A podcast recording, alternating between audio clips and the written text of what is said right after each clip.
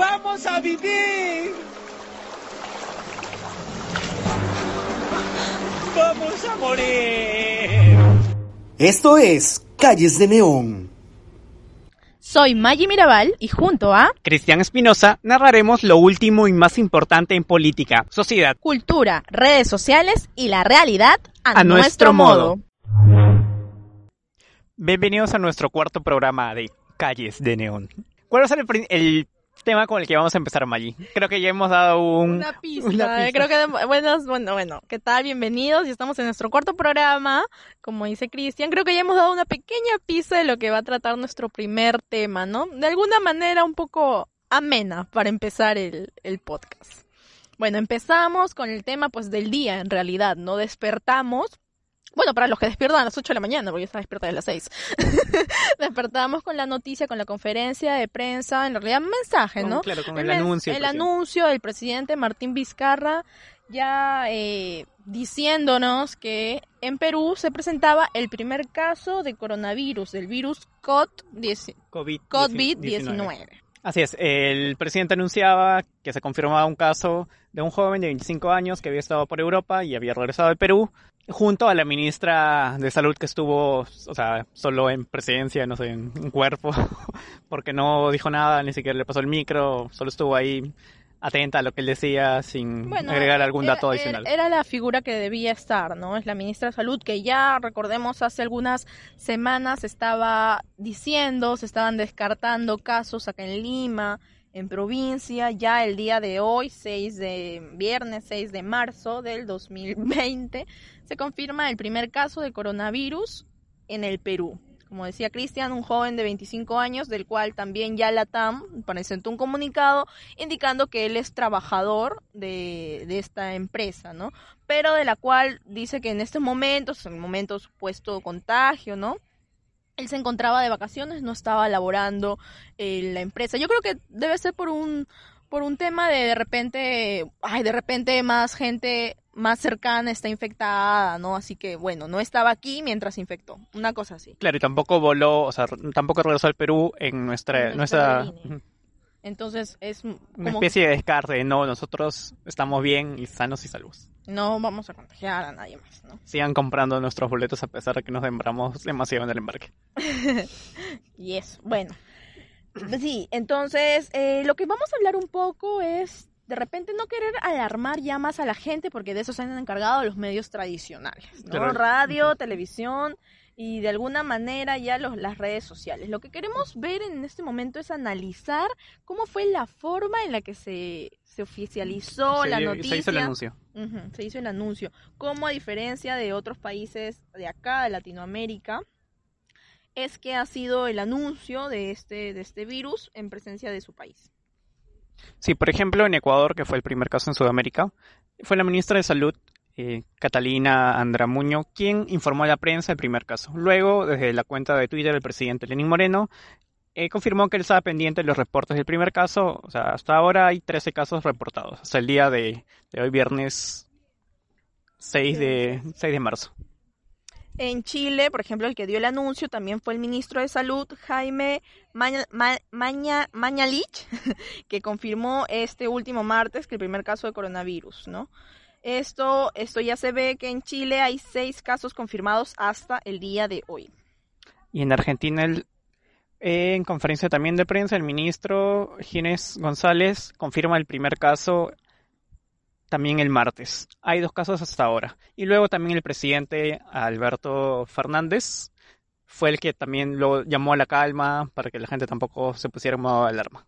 Claro, en nuestro caso vimos o vemos que es el presidente quien da la cara y asume este anuncio que en realidad genera un poco más de, De sobresalto claro. y alarma, ¿no? Porque es el presidente quien me lo dice, así como cuando salió y dijo que cerraba el Congreso y formaba una especie de crisis eh, política, bueno, entonces es también él el que hoy agarra y, bueno, y anuncia esto, ¿no? Generando, pienso yo, un tanto de alarma entre la gente, porque ya los medios también se encargaron de decir y de dar a conocer que ya se acabaron supuestamente el, gel, el alcohol en gel, que ya se acabaron las toallitas húmedas, que ya se acabaron las mascarillas, que todo el supermercado al parecer está hecho un caos, porque la gente ya volvió las cosas. Sí, algunos supermercados ya han dado como que un tope para comprar por persona de algunos productos.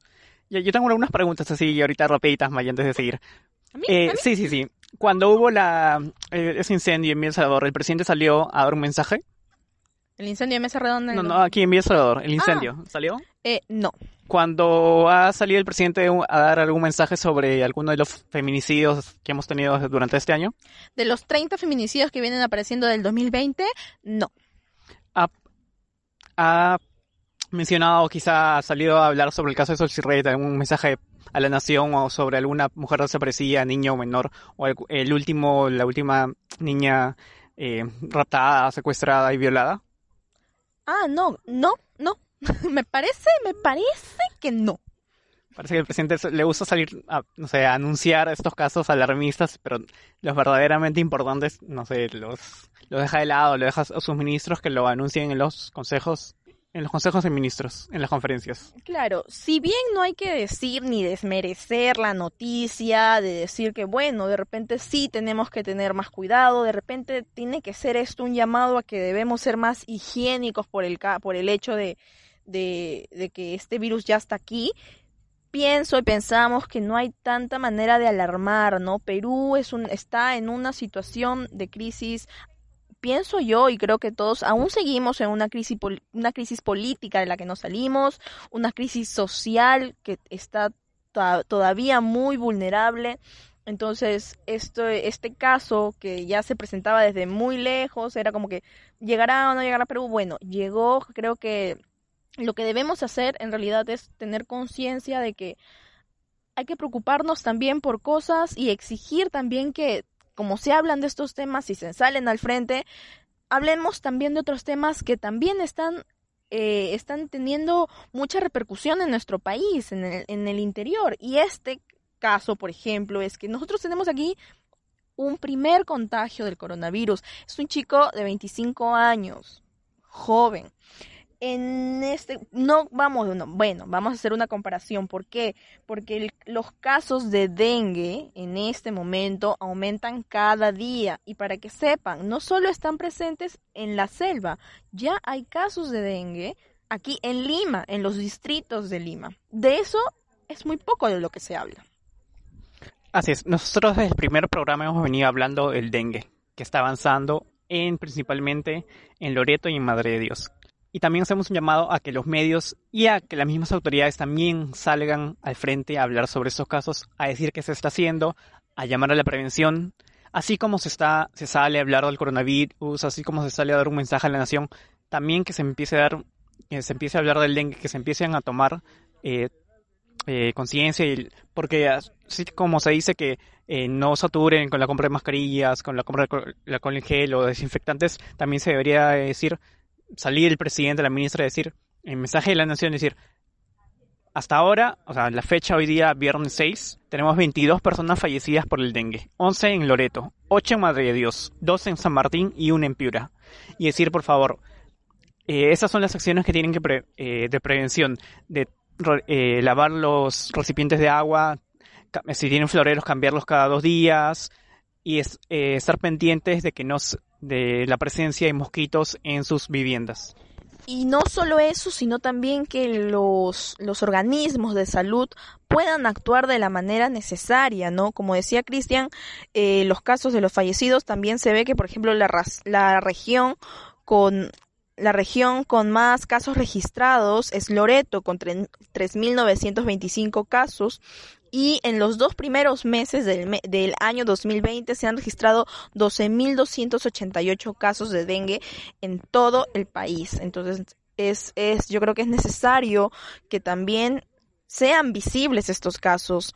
Por ejemplo, en los distritos de Lima, donde se han reportado casos de dengue, es Caraballo, Comas, El Agustino, Lima Cercado, Los Olivos, Puente Piedra, Punta Negra y Villa El Salvador. Villa María del Triunfo, perdónenme. Entonces son casos que ya están muy cercanos y de los que no, no tampoco no tenemos tanta repercusión, ¿no? como sí lo tenemos con un, un virus que ha llegado recién ahora y, y, hay solo un contagiado. O sea, está bien, esperemos que esto no, no se propague. Sabemos que se ha generado alarma mundial por el hecho de que es nuevo, de que no hay cura aún. Pero en nuestro mismo país hay personas que están muriendo por casos que desde años se ven y lamentablemente los organismos de salud y de gobierno no le toman la debida importancia. Así es, en los últimos seis años el dengue ha cobrado eh, la vida de 275 personas, desde el 2014 al 2019 como decía Maggi, a veces decimos, ah, el dengue allá en, en, en, la zona de la Amazonía, en la selva, allá lejano, lejos de Lima y en la, capital estamos tranquilos. Pero como dice, ya hay, hay varios casos ya en varios distritos y lo que se quiere es que las autoridades también sean conscientes de esto. Está bien que tomen todas las precauciones con el caso del coronavirus, que es un caso mediático porque hay en todos los países, pero el dengue también está en varios países. Y además, ahora en Lima, eh, los medios también dijeron que estaba en Lima Norte. Ahora no solo está en Lima Norte, como vemos, está en Cercado, en El Agustino, en Punta Negra, Villa María el Triunfo. Así. Un, para, un datos adicionales. A ver, el decano del Colegio Médico del Perú, Miguel Palacios, ha dicho a la República que el monto asignado para el Estado para atender los casos de dengue este año es 14% menor al año pasado. O sea, a ver, está bien que el año pasado haya habido una reducción de casos a comparación, pero por el calentamiento global, por la falta de prevención, por el exceso de lluvias, los casos están aumentando y vemos lo que las consecuencias de esto. Además, sabemos que reducir un presupuesto para casos de salud en realidad sería algo muy, muy muy jalado de los pelos, teniendo en cuenta que Perú es un país tan vulnerable y sobre todo para los casos de dengue, que son casos que sobre todo en estos tiempos son más vulnerables, en los tiempos que vemos, los tiempos de lluvia, los tiempos de verano, los, los tiempos de verano tropical, como se vive allá en la selva, porque son, es calor, pero también hay muchas lluvias, que es lo que genera la humedad, la proliferación del mosquito que causa el dengue. Entonces, reducir el presupuesto, como dice, a 14% menos que el año pasado, en realidad es, un, es una noticia, es una información que debemos tomar en cuenta y que debemos decirla para que ya no pasen estas situaciones, ¿no? Y quién sabe, de ese presupuesto de repente era muy poco el que se destinaba para Lima porque esos casos eran pocos, ¿no? Y en este año estamos viéndolo. O de repente también es que no lo sabíamos porque simplemente la información no, la información está, pero no se difunde. Porque generalmente no es Lima a Lima no les está afectando esos casos de dengue, allá en la Amazonía, eh, gente que no tiene el mismo acceso a la salud que tenemos aquí o tienen peor o peores condiciones de vida. E incluso la ministra de Salud, Elizabeth Inostroza, decía a fines, a fines de febrero que el incremento es bastante notorio en casos en relación a lo, a lo que ha habido en el 2019. Dijo, tenemos casi el 50% de la totalidad de casos que tuvimos del 2019. A ver, con esa información y dejar de, o sea, las autoridades ya tienen esa información, las autoridades saben la cantidad de, personas que está cobrando. Así que eh, desde aquí exhortamos y pedimos que así como se habla del coronavirus en los medios, en los grandes medios, que se hacen alertas, que se va a la farmacia a preguntar si tienen alcohol en gel o mascarillas, que se sube a los autos a entrevistar a la gente si sabe cómo combatir el coronavirus, que se le pregunte también si sabe cómo combatir el dengue, si sabe cómo, qué es lo que tiene que hacer para prevenir esa enfermedad. Exactamente. Exactamente, Cris. Entonces, bueno, como dices, desde aquí exhortamos a las autoridades, exhortamos a que se pueda conocer más, a difundir más y también, ¿por qué no empezar por uno mismo, ¿no? Conocer más, ¿no? No estemos alarmados por este tema en este momento. Es el primer día, eh, así que yo creo que tenemos que estar con calma y ver las cosas que en realidad están pasando en nuestro país. Calles de Neón. Bueno, y continuando con el podcast, vamos con el siguiente tema, que es un tema con el que empezamos la semana, pero que poco a poco ha, perdido fuerza, tanto por los por las noticias, bueno, la última noticia que hemos tenido y por los acontecimientos también que han estado pasando esta semana.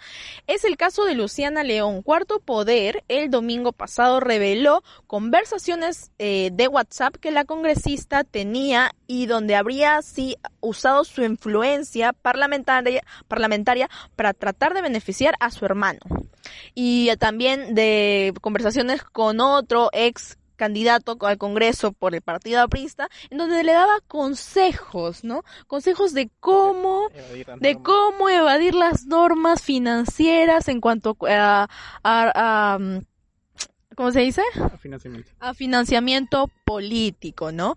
Entonces estamos hablando de Luciana León y conversaciones que tuvo con el ex candidato eh, Mijael, Mijael Garridólica, ¿no? Y todo eso ha sido de que ella también está siendo investigada en este momento por el caso de los, Intocables. de los intocables ediles. Y imagínense, Cuarto Poder ha sacado esto, Cristian. Cuéntanos más. En las conversaciones de Luciana León se ve que ella y con su hermano trata de usar su influencia para sacar adelante proyectos de él, poniéndose en contacto con varios ministros. Además, pide el presidente del IPE entradas gratis para los panamericanos, al gerente de Remax Seguros que luego, de, que luego de la edición disolución del Congreso continuar con la cobertura de su seguro. Además, también se revela que usaba su escolta como taxista de su familia, de tramitadores, para que le hagan las compras, se una lista de cosas que le pide que le compren, incluso de llamadas al, perdón, de mensajes de WhatsApp al, gen, al general Lavalle, el director de la policía, pidiéndole por una por un par de personas para que pasen el examen de la policía o diciéndole que se va a ir de viaje, quiere que eh, haya patrulleros vigilando su casa ahora que ella no va a estar.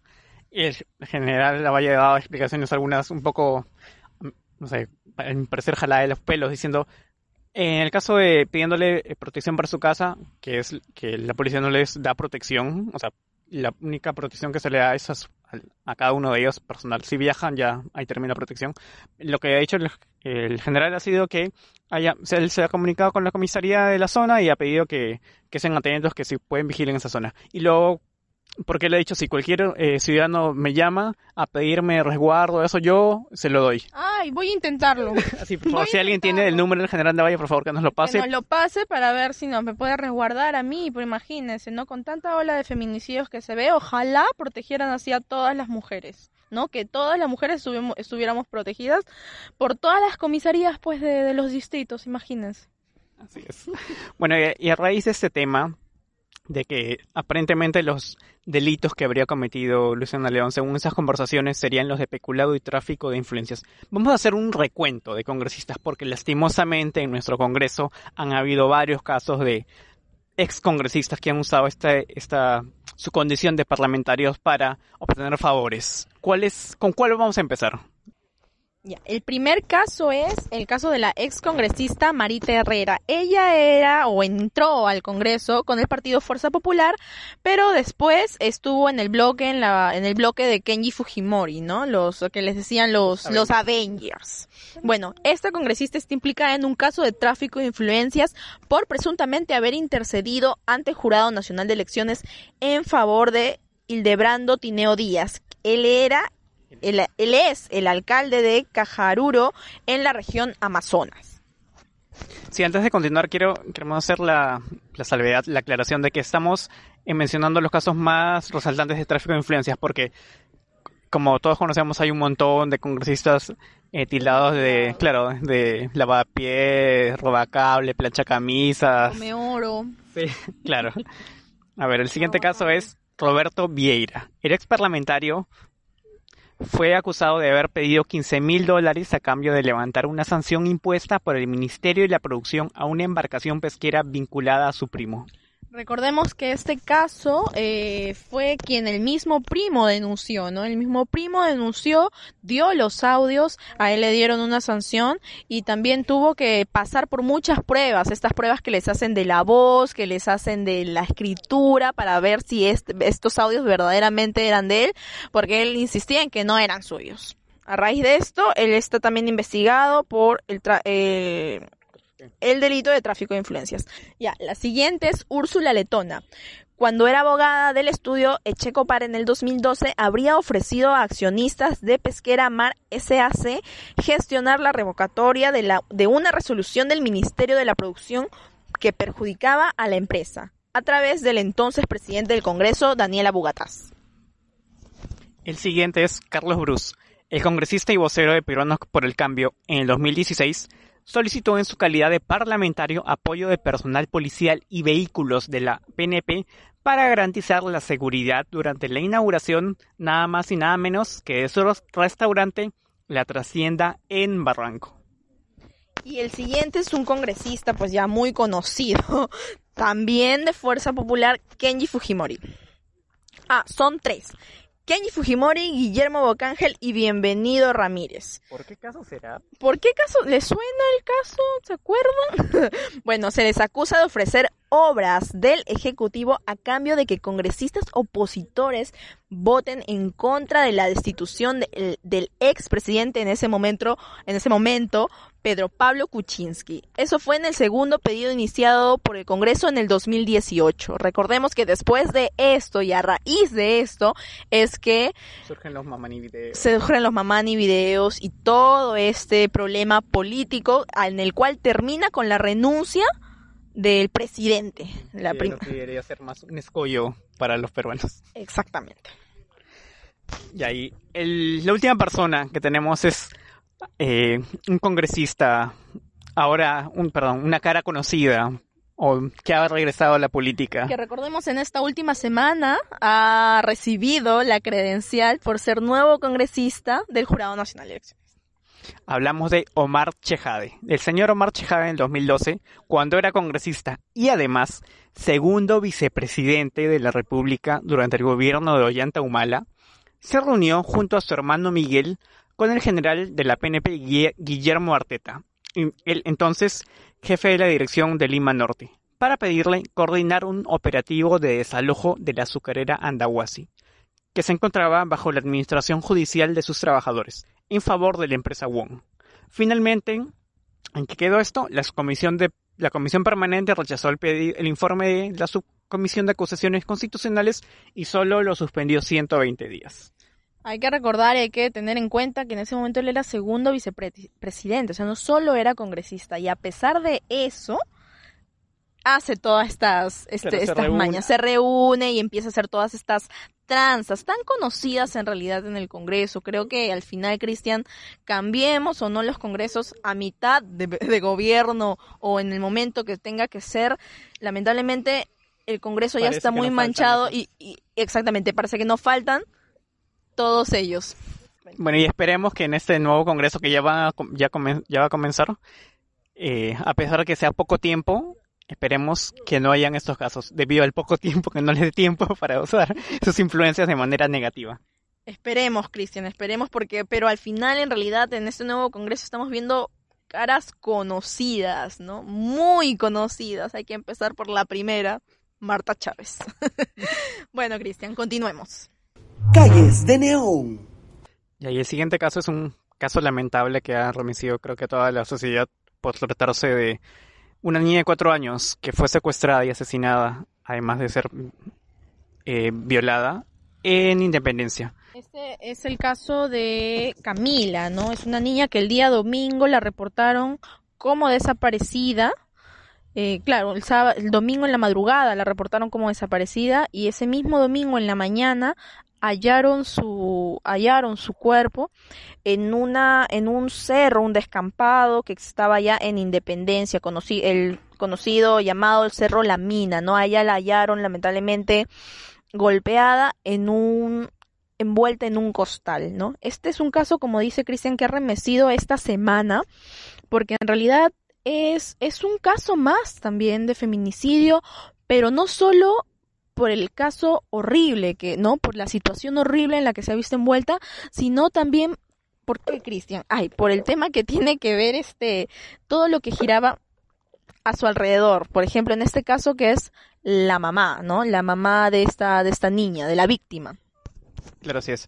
Justo eh, cuando sale a los medios la noticia, el, el comandante, el comisario de la comisaría ya de Caraballo da datos en la dependencia policial, da datos de desaparición de la niña y revela que, y lo repite más de una vez, que la madre había salido a una yunza, había salido a una fiesta por en la madrugada.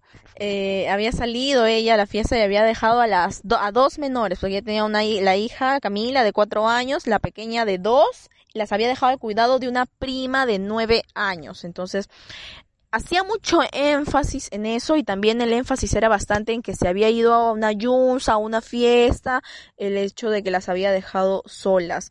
¿Cómo se encuentra y cómo se da con el paradero de esta niña y también se hace más polémico o más visible? Es porque para buena suerte, yo creo que también se pudo ver rápido, es que había una cámara, ¿no? Una cámara en la, una de las casas, que era una tienda, después sabemos, tenía instalada una cámara donde se ve que un hombre, en ese momento, pensábamos que era un hombre, ¿no?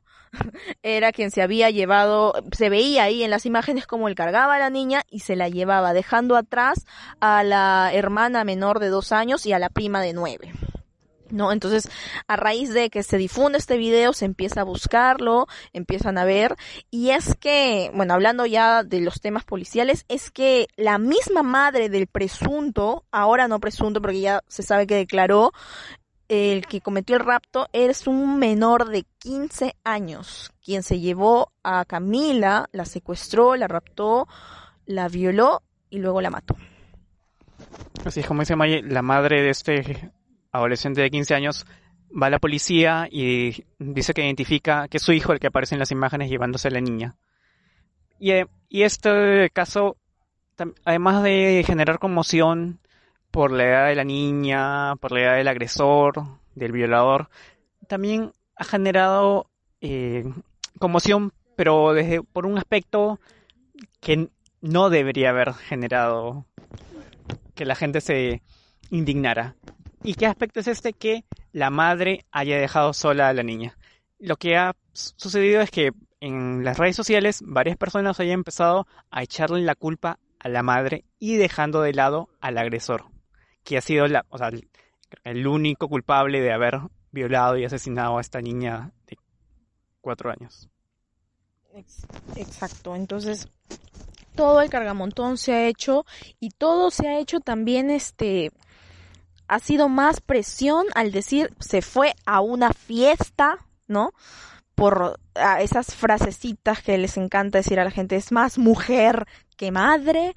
Entonces, pero sobre todo era esto de culpabilizarla a ella en todo momento, de darles toda la responsabilidad y dejando de lado el verdadero problema, que es el agresor, que es el violador, que es el asesino, en quien deberíamos todos tener la conciencia y poner la mira, ¿no? Era, era loco, increíble que todo el mundo al día o al día, al día siguiente, a las horas, todos supieran el nombre de esta madre, pero nadie sabía el nombre del presunto asesino en ese momento, ¿no? Era como que a nadie le interesaba, simplemente era críticas y no solo se veía en las redes sociales, sino también en los medios, como lo decían, ¿no? Eh, esto ha sido un tema que se ha debatido mucho en estos días, que los, las mismas autoridades han salido a decir que, que no es así, ¿no? Que no deberíamos responsabilizar de un acto tan horrible a la madre, sino que deberíamos responsabilizar, responsabilizar al verdadero actor de esta situación, que es el asesino. Así es, además de las redes sociales, como menciona Maggie, también los medios han contribuido a que se señale este estigma sobre la madre, de, ah, no, ella salió incluso en los reportajes que se ve, ah, miren cómo está tranquila y ni siquiera está llorando para nuestras cámaras, porque parece que los medios cuando sucede esto, en lugar de informar, en lugar de dar datos sobre el asesino, el agresor, lo que se enfocan es mostrar el llanto de la familia, mostrar el llanto de la madre, el desconsuelo, en lugar de enfocar verdaderamente en cómo puede ser que una niña, ya está bien, que puede haber salido eh, de su casa, pero porque una niña salga de su casa no quiere decir que en cualquier momento un violador la se la va a raptar. Y también porque los, hay muchos medios que enfocaban en la visión de ah, y, resaltaban el hecho que la madre haya salido, haya dejado la niña, se haya ido una fiesta. Y luego buscaron al padre, el que estaba separado de la madre y ni siquiera estaba en Perú, él estaba en Estados Unidos, él está perdón, en Estados Unidos y el único vínculo que tiene ahora es enviar dinero. Y, lo que, y parece que a todos los medios se les olvidaba que el rol de padres, el rol de cuidado de una menor, de un menor de edad, es de dos personas, del padre y de la madre. Sí, y a raíz de esto, como decía, ¿no? Las autoridades salieron a decir, por ejemplo, la ministra de la mujer Gloria Montenegro salió a decir de esto, ¿no? Una de las frases que ella dice en un medio es, la madre pudo haber estado en el hogar, pudo haber estado mal, la niña pudo pudo haber esta, pudo haber salido sin darse cuenta y ahí estaba el delincuente. Todavía no generemos estereotipos porque se fue a la fiesta, que fue o que fue una descuidada. Y eso es lo que se ha estado diciendo, ¿no? En realidad, y eso también es la cuestión, no es el hecho y seguimos perpetuando esas ideas de que si la violaron fue porque estaba sola en la calle muy de noche se han habido casos. Hace pocos meses se vieron, vio un caso también horrible de que a una menor de edad junto a su hermana la violaron estando en su casa. Señores, estaban en su casa, estaban durmiendo y unos tipos se metieron. Díganme, ¿ellas tienen la culpa de eso? De estar en su casa durmiendo y que unos tipos se metan a violarlas? Estamos perpetuando esas ideas, estamos eh, excusando todavía a los verdaderos eh, agresores de todo esto. Y lamentablemente los medios lo siguen perpetuando porque las mujeres seguimos, nos siguen matando, nos siguen violentando y no vamos a ser las víctimas perfectas que ellos quieren que ellos quieren, ¿no? Porque, como dice Cristian, como la mamá no lloraba, no, es una mala madre, no es una buena víctima, ¿no? Porque una víctima tiene que llorar y tiene que estar muy sumisa, porque si no, es como que no le pasó nada, pues. Así es, y para seguir eh, con la información, el, como decía Maggi, el asesino, el menor de, de, 15 años, que es acusado de secuestro, violación y asesinato de la niña de Independencia, ya ha sido eh, capturado por la Policía Nacional. El Ministerio de Interior confirmó la captura eh, mediante una publicación en Twitter en la que aparece también la fotografía del acusado con el rostro difuminado por tratarse de un menor de edad. Y también este, esta búsqueda por Independencia, por los cerros, por los lugares, por los cementerios, los lugares cercanos a donde vivía la niña, también ha sido por los medios también ha sido armado como un show, porque estaba eh, los medios informando y los policías pasean allá recorriendo los cerros y los medios ahí eh, los, seguían los policías, se metían por las cuevas, que aparentemente estaba escondida una mina, porque conocía la zona y era todo, o sea, era, mm, se enfocaban más en esta parte de, del morro, en esa parte de dar el show, en lugar de enfocarse y tratar de, eh, de quitar el estigma de la culpa sobre la madre. Sí, y para seguir con los datos, por ejemplo, como decía Cristian, de la captura de este, de este asesino que fue el último miércoles, este último miércoles, él tiene ya, se dijo, 15 años y es el principal sospechoso. Además, bueno, ya se sabe que confesó, ¿no? Y, eh, por ejemplo, lo que dicen acá es qué pena él podría cumplir, ¿no? Que en realidad por estos casos de secuestro, violación y asesinato podrían estar hasta en, un, en cadena perpetua tratándose de, un de una menor de edad que tiene menos de 13 años según el código, el código penal. Pero a raíz de que este asesino es menor de edad, tiene 15 años, el, abogado Carlos Caro dice que no es un caso de derecho penal ordinario. Tratándose de un menor de 18 años se aplica la ley penal juvenil. Después de los 18 años queda en el centro juvenil, pero en un área para quienes cumplen la mayoría de edad. Él podría pasar en el centro juvenil, lo que conocemos como Maranguita, de 6 a 8 años, nada más. Y esto no va a repercutir después cuando él sea mayor de edad. Entonces, él va a seguir siendo, porque imagínense, tiene 15 años. ¿Ustedes creen que qué más puede hacer cuando sea mayor? Él va a seguir siendo un peligro para esta sociedad, para todas las mujeres, para las demás niñas. Y eso se está comprobado. Los violadores cuando salen siguen actuando igual. O ni siquiera cuando salen, porque ni siquiera entran. ¿No? Los violadores eh, es así. Entonces, imagínense cómo estamos, ¿no? Este chico puede cumplir solamente de 6 a 8 años en un en un en un centro de rehabilitación para menores. Así es. Y además del, del tema judicial y el tema penal, que lastimosamente no mm, parece que no que no apoyara, que, que le diera la espalda a las víctimas. Vamos a queremos también hablar del rol de los medios, que ya lo hemos mencionado. Porque, ¿qué, qué lleva a un menor, a un menor de 15 años, a violar a una niña de 4 años? O sea, ¿qué estamos haciendo mal como sociedad? Y encima, ¿qué estamos haciendo mal? Porque seguimos, en lugar de mostrar, en lugar de exponer la violencia que se da en los hogares, la violencia familiar, la violencia que se da en las parejas, la violencia que se da en la misma televisión, en los programas, que eh, lo que se hace parece es alimentar el morbo y culpar a la víctima. Y hablando de del rol de los medios, esta semana también a raíz de este caso, en un programa, en el programa Válgame Dios, un programa de espectáculos llamado Válgame Dios.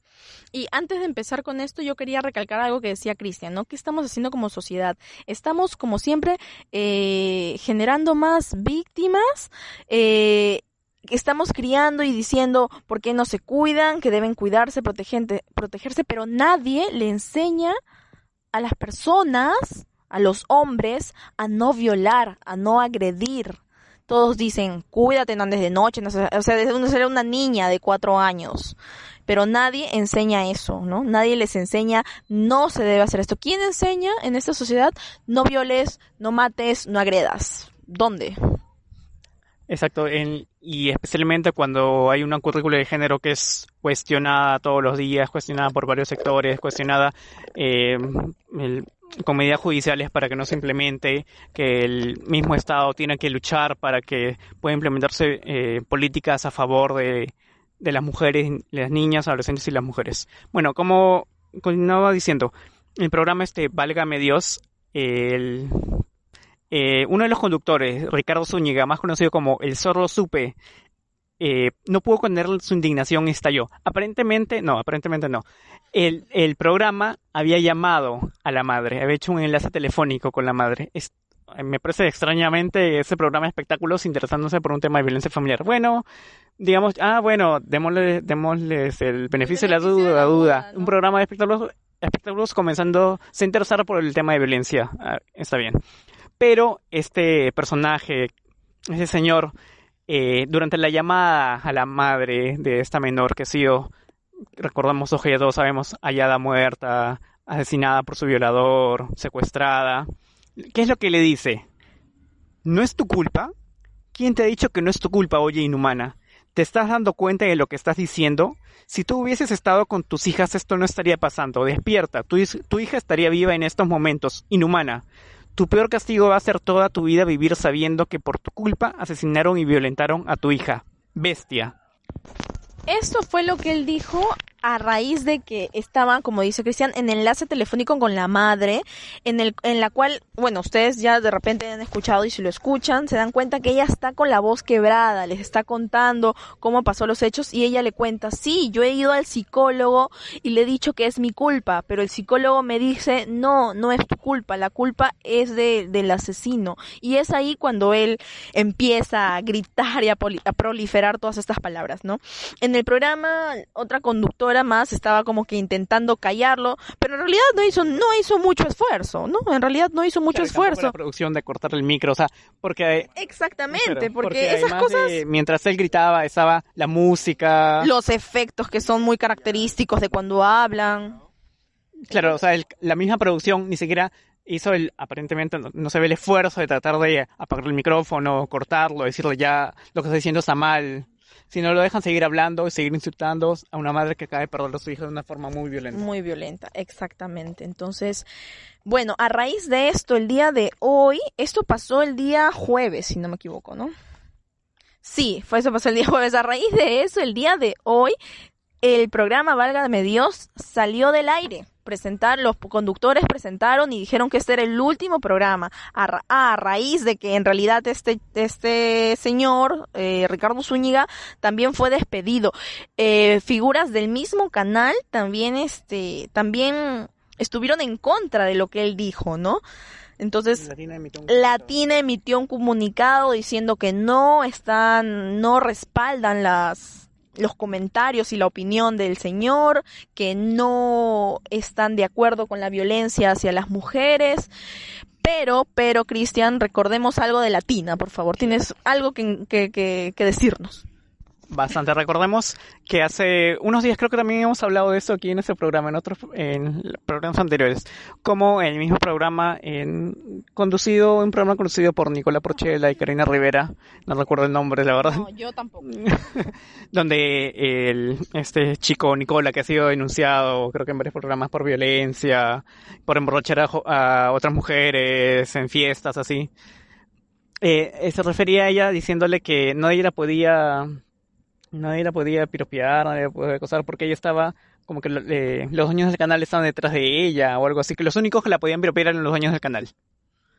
Y además que además de darle un programa a este señor, como digo, ya denunciado por violencia hacia sus parejas, también está el caso de, de otra persona, otro conductor que tiene un programa eh, cuyo nombre ahorita no recuerdo, pero si lo buscamos seguro que es Steve Romero, que ha sido también denunciado por acoso en redes sociales a varias de sus mismas eh, compañeras de trabajo, compañeras de estudio, sin mencionar a Beto Ortiz, también denunciado por violación a menores de edad, que tiene un programa ahí también por estar relacionado en el, en el homicidio de Rutalía, que recordamos participante del valor de la verdad. Parece que eh, este canal le da eh, programas en horarios estelares a personas cuestionadas por violencia, acoso. Este, este comunicado que dice deslindando de deslindando de las declaraciones de este señor eh, Zúñiga, nos parece una, una lavada de manos, o sea, que ni siquiera ellos mismos se la creen, porque seguimos toda su parrilla de contenido, si vemos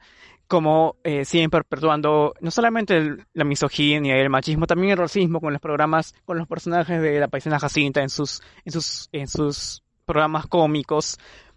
no nos parece que sea cierto que hayan tomado una decisión de, como ellos dicen, hacerse cargo de tratar de solucionar la violencia que se emite por sus programas.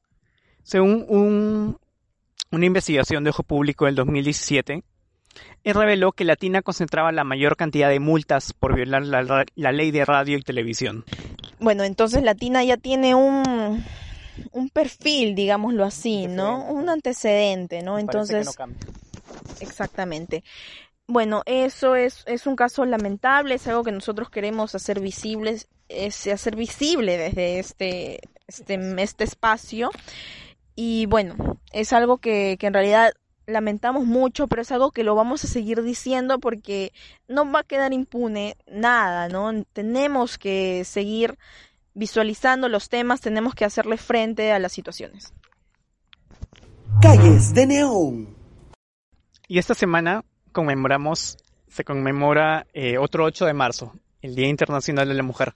Y desde este medio no queremos eh, eh, que esa fecha pase como un segmento más de nuestro programa o dedicarlo solamente a este programa, porque si han seguido los anteriores programas se darán cuenta que en todos, en todos ellos hemos tocado aspectos desde el, con un enfoque de género, porque para nosotros este Día de la Mujer lucha por la igualdad, la lucha feminista no es solamente cinco minutos en un espacio, no es un programa de media hora, no. Es eh, una lucha continua a través de la vida, a través de nuestro accionar.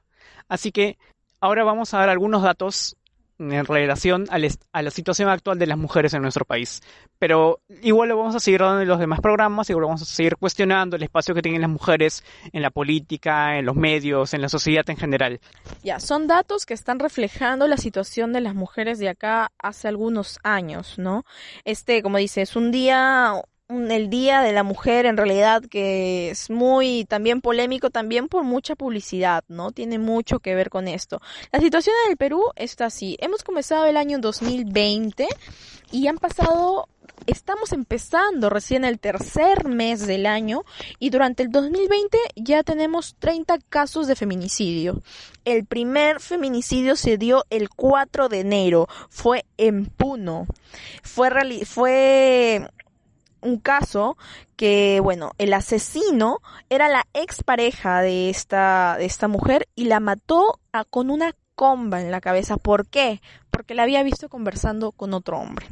El último caso, el último reportado ha sido este 4 de, este, este primero de marzo, que es el caso de la niña Camila, encontrada en el Cerro La Mina Independencia, dentro de un costal golpeada y con signos de haber sido violada.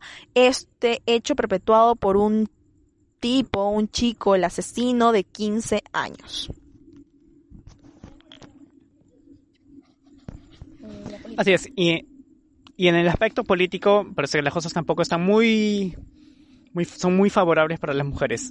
En la última elección para el Congreso, ahora el 26 de enero, de las 940 inscritas para postular, es decir, de 940 candidatas, al Congreso solamente han obtenido 33 escaños. 33 mujeres de 940 han ingresado al Congreso. Ya, además vemos que, por ejemplo, hasta el día de hoy, desde las últimas elecciones de gobernadores regionales y alcaldes de, del 2018, no tenemos ninguna gobernadora regional y solo 92 de más de 1.800 gobiernos locales, que es el 5%, cuentan con alcaldesas. Y respecto al disuelto Congreso, al Congreso pasado, solo 36 de 130 congresistas fueron elegidos en el 2016 y estas eran mujeres. Eso representa el 28%. Así es, esas son las cifras de mujeres en la participación política actual a 64 años de la aprobación del voto femenino. ¿Y cómo estamos en el ámbito laboral? Según un informe del Instituto Peruano de Economía, eh, una mujer actualmente recibe 72 céntimos por cada sol que recibe un hombre bajo las mismas condiciones de trabajo. Situaciones de desigualdad que aún podemos ver sobre todo en el ámbito eh, laboral, político y social. Eh, las mujeres en el Perú vivimos esto constantemente, diariamente, ¿no? Discriminadas, eh, todavía no tenemos los espacios que necesitamos, ¿no? Y somos todavía alejadas de estos. Por ejemplo, la política está muy, eh, ya es muy sabido que las mujeres tampoco gobernamos o tenemos esos espacios porque hay mucho acoso político, ¿no? y bueno, eso es lo que queríamos resaltar. Y bueno, de alguna manera ver, sacarle algo bueno a esto es que de acá a algunos años hemos podido dar nuestra voz. Hace algunos años, a partir, por ejemplo, era como que en el episodio pasado que contábamos, era 2015 y se debatía el proyecto de ley que ahora ya es ley, ¿no? El acoso, el acoso callejero, el acoso sexual que en ese momento se tomaba como algo que no tenía y que parecía imposible alcanzar y que el día de hoy, a cinco años, ya lo tenemos, que a día de hoy ya hay una nueva ley que ya permite llamar al feminicidio como feminicidio. Recordemos que antes era tipificado dentro del parricidio. Eso impedía que las leyes tuvieran mayor rigurosidad y más penas para los, los agresores y los asesinos. ¿No? Al día de hoy, eh, yo creo que los, se han abierto más espacio. Recordemos que eh, tuvimos la, con el primer gobierno, bueno, con el gobierno de Ollantumala tuvimos a una premier mujer, tuvimos más representaciones dentro del Ejecutivo con mujeres. Entonces, estamos siendo escuchadas y la lucha sigue. Aún nos falta mucho por conseguir, pero en eso estamos. Así es, además, eh, ahora último, como dice Maggi, eh, se les eh, está empezando a dar más espacios a las mujeres. En los medios y no solamente se les se invita a especialistas hombres, politólogos, psicólogos, abogados, juristas a hablar sobre los temas, sino también a mujeres. Hay varios espacios, varias plataformas que buscan eso, eh, como que revalorar la voz de las mujeres, porque, digamos, no es que eh, solamente haya hombres abogados o científicos o politólogos, es que también es que no se les da el espacio a las mujeres, porque generalmente se les discrimina o si no, no tienen mucha experiencia, o incluso esas, eh, estas conductas de, eh, de descalificar la labor de las mujeres hace que las mismas mujeres en algunos casos no sientan que, que tienen la experiencia necesaria para salir en un medio y opinar, cuando tiene toda la experiencia, incluso más de lo los mismos hombres que vemos en todos los programas, en todos los canales comentando lo mismo desde hace como 10 años. Bueno, y eso ha sido todo por hoy. Esta semana ha sido una semana de noticias, eh, cargadas, fuertes. Bueno, recuérdenos de seguir en nuestras redes sociales, arroba calles de neón, en Twitter, Facebook e Instagram. Y coméntenos qué temas quieren, quieren que tratemos, a qué invitados podemos traer. Y bueno, esperemos que sigan en nuestra sintonía. Y no olviden lavarse las manos. Sí, compra su desinfectante. Aunque es un poco loco porque yo le comenté a una amiga, justo estábamos hablando de esto, ya no hay jabón anti, no hay gel antibacterial. Y así es un poco extraño que compres un gel antibacterial para un virus. Entonces no te va a hacer mucho, no te va a servir de mucho. Pero sí, prevención, chicos, cuidado y conciencia social. Así es, nos vemos en el siguiente episodio. Chao. Escucharon Calles de Neón.